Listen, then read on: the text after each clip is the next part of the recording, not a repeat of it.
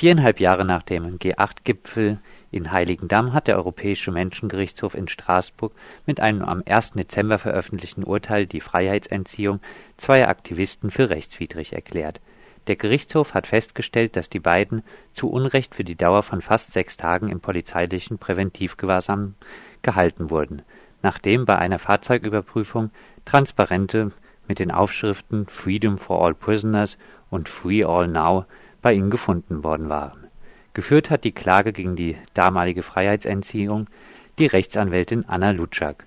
Und mit dieser bin ich jetzt am Telefon verbunden. Anna, deine beiden Mandanten waren beim G8-Gipfel 2007 sechs Tage lang inhaftiert. Was war die damalige Begründung? Dass von meinem Mandanten angeblich eine Gefahr ausging, und zwar die Gefahr, dass sie eine Straftat begehen würden. Das wurde gegründet darauf, dass bei ihnen bzw. in dem Fahrzeug, in dem sie waren, in diesem Fahrzeug wurden Transparente gefunden mit den Aufschriften Freedom for Prisoners, Free All Now und die Gefahr, die sie da sahen, die Gerichte, die war so ein bisschen abweichend. Der Europäische Menschenrechtsgerichtshof hat jetzt gesagt, diese Prognose war so oder so nicht haltbar. Das eine Gericht hatte gesagt, es ist zu erwarten, dass jetzt diese beiden, anhand der Transparente solle man erwarten, dass jetzt diese beiden tatsächlich selber Gefangene befreien wollten. Und das andere Gericht hatte gesagt, nein, also die würden einfach nur diese Transparente präsentieren gegenüber anderen und diese würden dann losgehen und Gefangene befreien. Sechs Tage waren deine beiden Mandanten jetzt, also festgestellt, unrechtmäßig in Haft. Gibt es irgendwie eine Anrecht auf Entschädigung? Ja, das hat der Gerichtshof jetzt auch schon festgehalten. Ähm, 3000 Euro werden die bekommen pro Person. Wobei die Frage ist, ob die das für sich behalten oder spenden, das weiß ich jetzt nicht. Interessant ist die Zukunft, was das Urteil für die Zukunft bedeutet. Immer wieder wird ja festgestellt, dass in Gewahrsamnahmen oder auch Einschränkungen der Versammlungsfreiheit nicht rechtmäßig gewesen sind. An der polizeilichen Praxis ändert sich augenscheinlich aber nichts. Anna, glaubst du daran, dass das jetzt bei dem Straßburger Urteil anders sein wird? Naja, es ist insofern interessant, dieses Urteil, weil es ein bisschen andere Begründungen nennt, als was üblicherweise die Begründungen der deutschen Gerichte sind, wenn sie eben sagen, Freiheitsentziehungen waren rechtswidrig.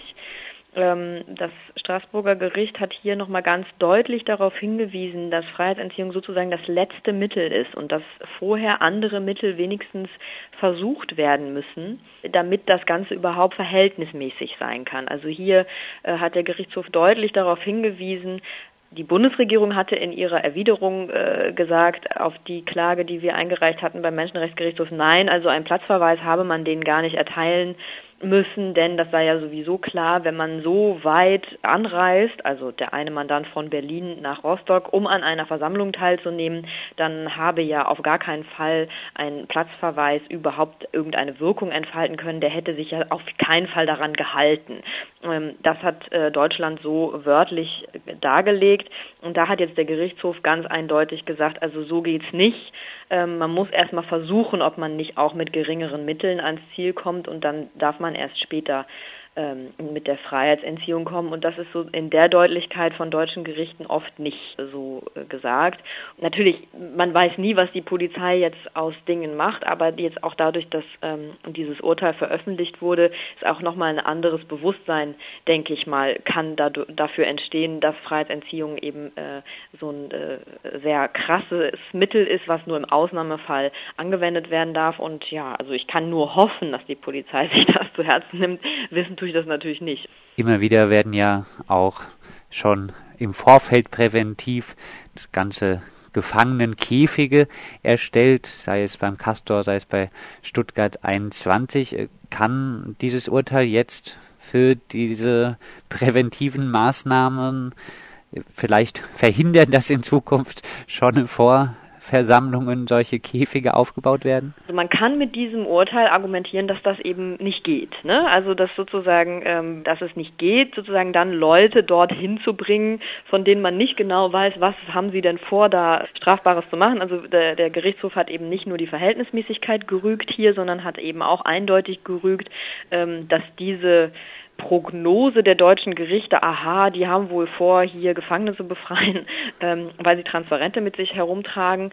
Dieses ähm, die Zukunft gerichtete Szenario, dass das eben auch keine Grundlage bieten kann für eine Freiheitsentziehung und eben sozusagen präventiv zu sagen, aha, hier geht jemand in die Nähe der Schiene beim Castor oder in die Nähe des Bahnhofs in Stuttgart, ähm, der sieht auch so aus und trägt ein Transparent mit sich, dann nehmen wir den doch lieber mal mit, weil der hat doch sicherlich dann da was vor.